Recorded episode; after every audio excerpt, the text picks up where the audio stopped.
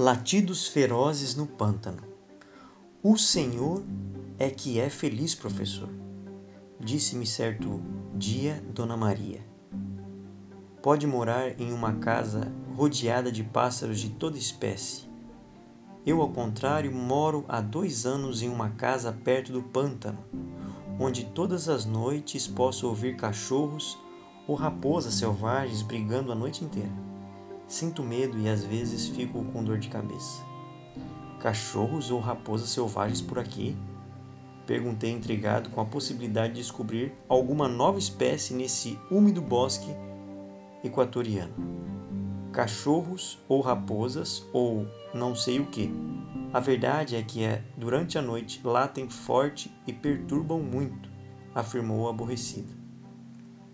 Assim que puder, vou fazer uma visita noturna ao pântano e verificar o que há por lá. Assegurei enquanto me despedia. Vários dias se passaram até que, em um domingo pela manhã, resolvi explorar um pouco aquele lugar. Era uma baixada profunda, muito úmida, invadida por vegetação tipicamente tropical, com árvores altas, palmeiras, arbustos e uma grande e um grande emaranhado de cipós quase inacessível. No fundo do pântano havia água, coberta por uma camada de algas. De repente, uma cobra verde desapareceu entre a vegetação. Também pude observar mais três espécies de aves, de beleza exótica, fugindo de minha presença. Procurei descobrir pegadas de cachorros ou raposas ou algo que pudesse explicar os latidos noturnos. Em vão. Como os borrachudos me ferroavam sem parar, decidi ir embora. Certa noite, quando voltava para casa, depois de uma forte chuva e cruzava uma ponte perto do pântano, ouvi latidos estranhos lá embaixo. Parei e apurei os ouvidos, eram latidos fortes e inteiramente desconhecidos para mim. Peguei uma pedra e joguei naquela escuridão cessaram os latidos e tudo ficou repentinamente em silêncio. Corri para casa, peguei um gravador, a lanterna e as botas. O que está acontecendo? Minha esposa perguntou assustada. Depois eu explico, respondi saindo com pressa. Quando cheguei novamente à ponte, ouvi os latidos, liguei a lanterna e apontei o facho na direção dos estranhos sons, esperando descobrir vários pares de olhos brilhando na escuridão mas apenas as gotinhas de chuva recente brilhavam sobre a folhagem. Os latidos agora eram muito fortes. Acionei o gravador imediatamente, quis registrar aqueles sons para analisá-lo depois com mais calma.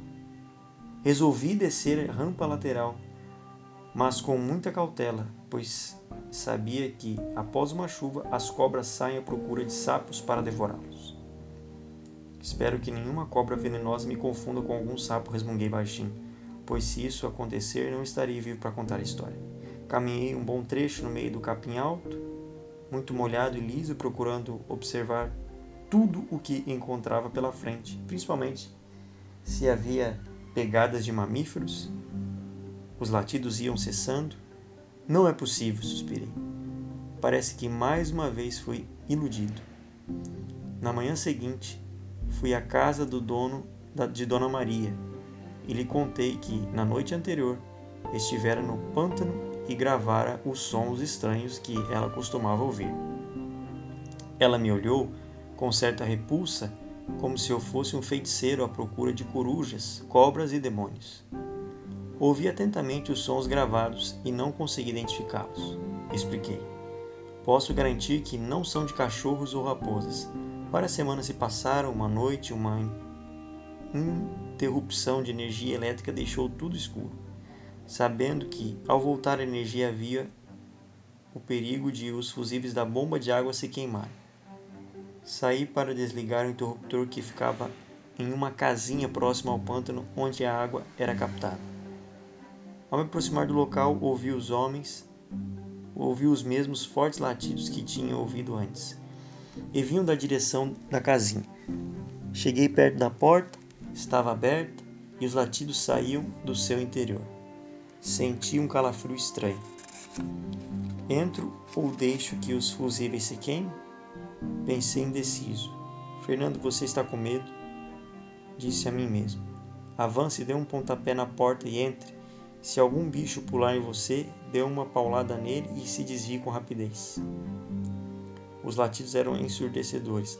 Abri a porta e apontei o facho da lanterna para dentro. Não havia nada exceto uma grossa camada de lama no piso. Continuei alerta, esperando a saída de algum animal. Tudo ficou em silêncio. Tomei coragem e entrei. Vi somente duas cascas de banana, uma pequena colher de plástico e um copinho de sorvete. Fiquei em silêncio, passaram-se alguns minutos e os latidos recomeçaram. Eram fortíssimos e vinham de uma abertura que havia embaixo da caixa d'água. Abaixei-me e iluminei a abertura, esperando encontrar o refúgio do misterioso animal. Só vi novamente o copinho de sorvete. Não foi nada a minha surpresa quando vi uma pequena rã dentro do copo. Parecia ser do gênero Ila e tinha a garganta inflada, como se fosse um balão, pronto a estourar e que palpitava ao ritmo dos latidos. O que? exclamei. Não me diga que é você quem faz tanto barulho. Não havia dúvida, ali estava o autor dos latidos ferozes em plena ação, diante dos meus olhos. Soltei uma gargalhada ao lembrar que um animal tão pequeno havia provocado susto em Dona Maria e medo em mim. O mundo animal é muito curioso.